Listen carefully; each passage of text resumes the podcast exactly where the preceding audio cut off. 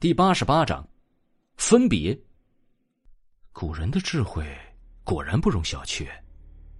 也许大部分东西都已经过时了，但是总有一些璀璨的明珠，就算经历了时间长河的洗刷，也能够绽放出耀眼的光芒。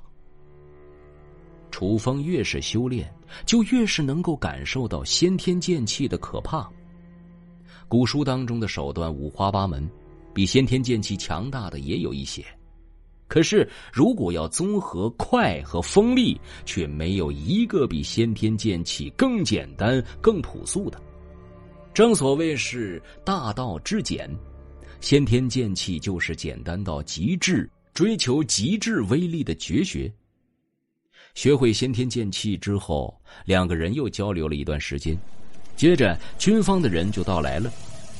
安然三女原本是想要跟随楚风的。因为他们明白，就算是在军队当中，也未必有在楚风身边更加安全。毕竟军队不会对他们定点照顾，军队要保护的人太多太多了，而楚风需要保护的人却只有他们几个而已。不过呢，徐燕还是成功的将他们两个人劝走了。你想要人家保护，但是人家凭什么保护你？凭你的姿色吗？人家的身边现在不缺女人。将来还是会不缺女人，而且就算是玩弄你，也不一定真的会对你负责。你凭什么觉得自己就是特殊的？与其死皮赖脸的跟在他身边，还不如想想怎样发挥自己的作用。我们现在和楚风最大的联系其实是楚小柔，这才是我们将来跟在他身边的最大本钱。经过徐燕的劝说，安然和巧巧最终还是跟上了军队的步伐。而顾南飞和萧勋礼决裂之后，也能够顺手照顾他们一下。临走之前，楚风对徐燕提醒道：“如果真的遇到你们解决不了的困难，可以向顾南飞求救，求救的人情我来偿还，但是千万不要把他当成平时的靠山。另外，你可以相信你身边的两个闺蜜，但是不要忘记提防。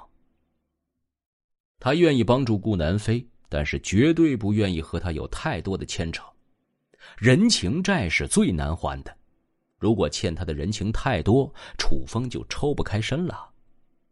和一个圣人成为生死兄弟，在这个世界上绝对是一件非常憋屈的事情，因为你就算被这样的人给坑死，你也说不出去一句指责对方的话。徐燕点点头，示意自己明白了。正所谓不患寡而患不均，楚风给自己开小灶的事情已经让两个闺蜜知道了。平时的时候也许没有什么，但是如果遇到什么导火索，他们会做出什么不理智的事情，谁也说不准。末世当中人心的变化太快了。当军队的人到来之后，萧勋礼愤怒的对军队指责道：“你们知道你们到底迟了多久吗？”比你们预定的时间要迟了一天一夜，你们知不知道，迟到这么长的时间，会有多少人在这一天里丧命吗？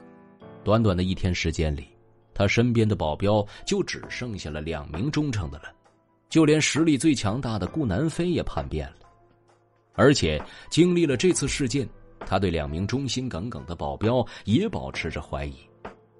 现在的他正处于极度不安当中。迫不及待的想找一个指责对象，军队的人的出现正好给他提供了这样一个目标。反正他们绝对不会伤害平民，还会拼死保护，这已经成为了常识。他还怕什么呢？然而，就在他还准备继续抱怨的时候，忽然一把手枪抵在了他脑门上。一名年轻军人用冰冷的声音说：“我们之所以拖延了这么长时间。”就是因为你们这些只知道发牢骚、不知道配合的人造成的。如果你现在对我们的决定还有任何质疑，那就不要怪我的子弹无情了。肖勋礼的额头上流出了一行冷汗，这是他第一次被人拿枪指着。比起拍戏时候的道具，真枪的威慑力无疑强大太多了。他身边的保镖焦急的吼道：“你们在干什么？”你们知道这么做的后果吗？知道，会军纪处罚。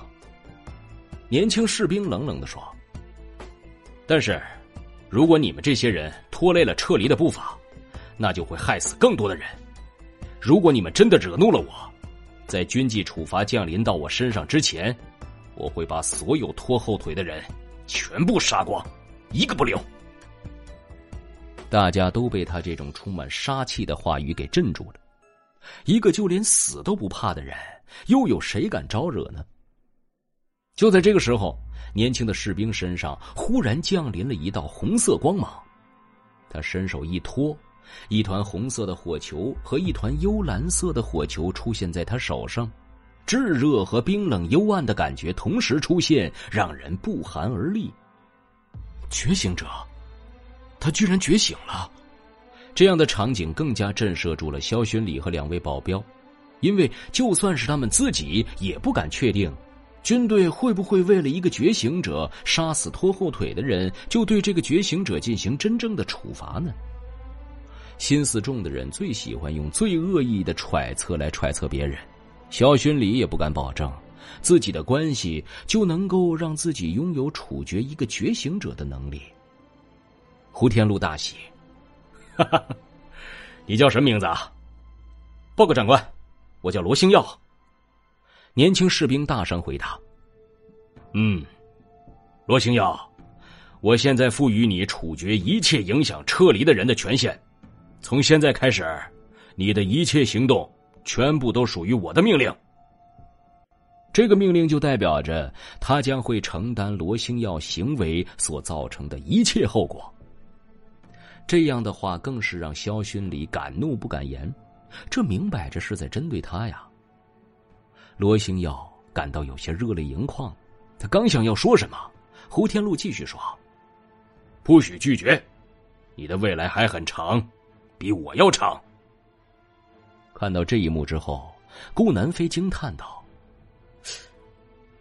我现在明白，我之前的决定，到底做的有多么离谱了。”借助明星的影响力，将功法扩散到更多人当中，这样的决定看上去很合理，但是相比楚风的提议，这个决定实在是蠢的不能再蠢了。就算是在最黑暗的年代，显然还有很多人正在坚守着自己的信念。离别之后，楚风带着张子清和修女小溪向着家里出发。既然这边的事情已经告一段落。那么，他也是时候去接自己的父母了。路上，张子清忍不住问道：“在这个时代，军队真的还能够稳住大局、稳住人心吗？”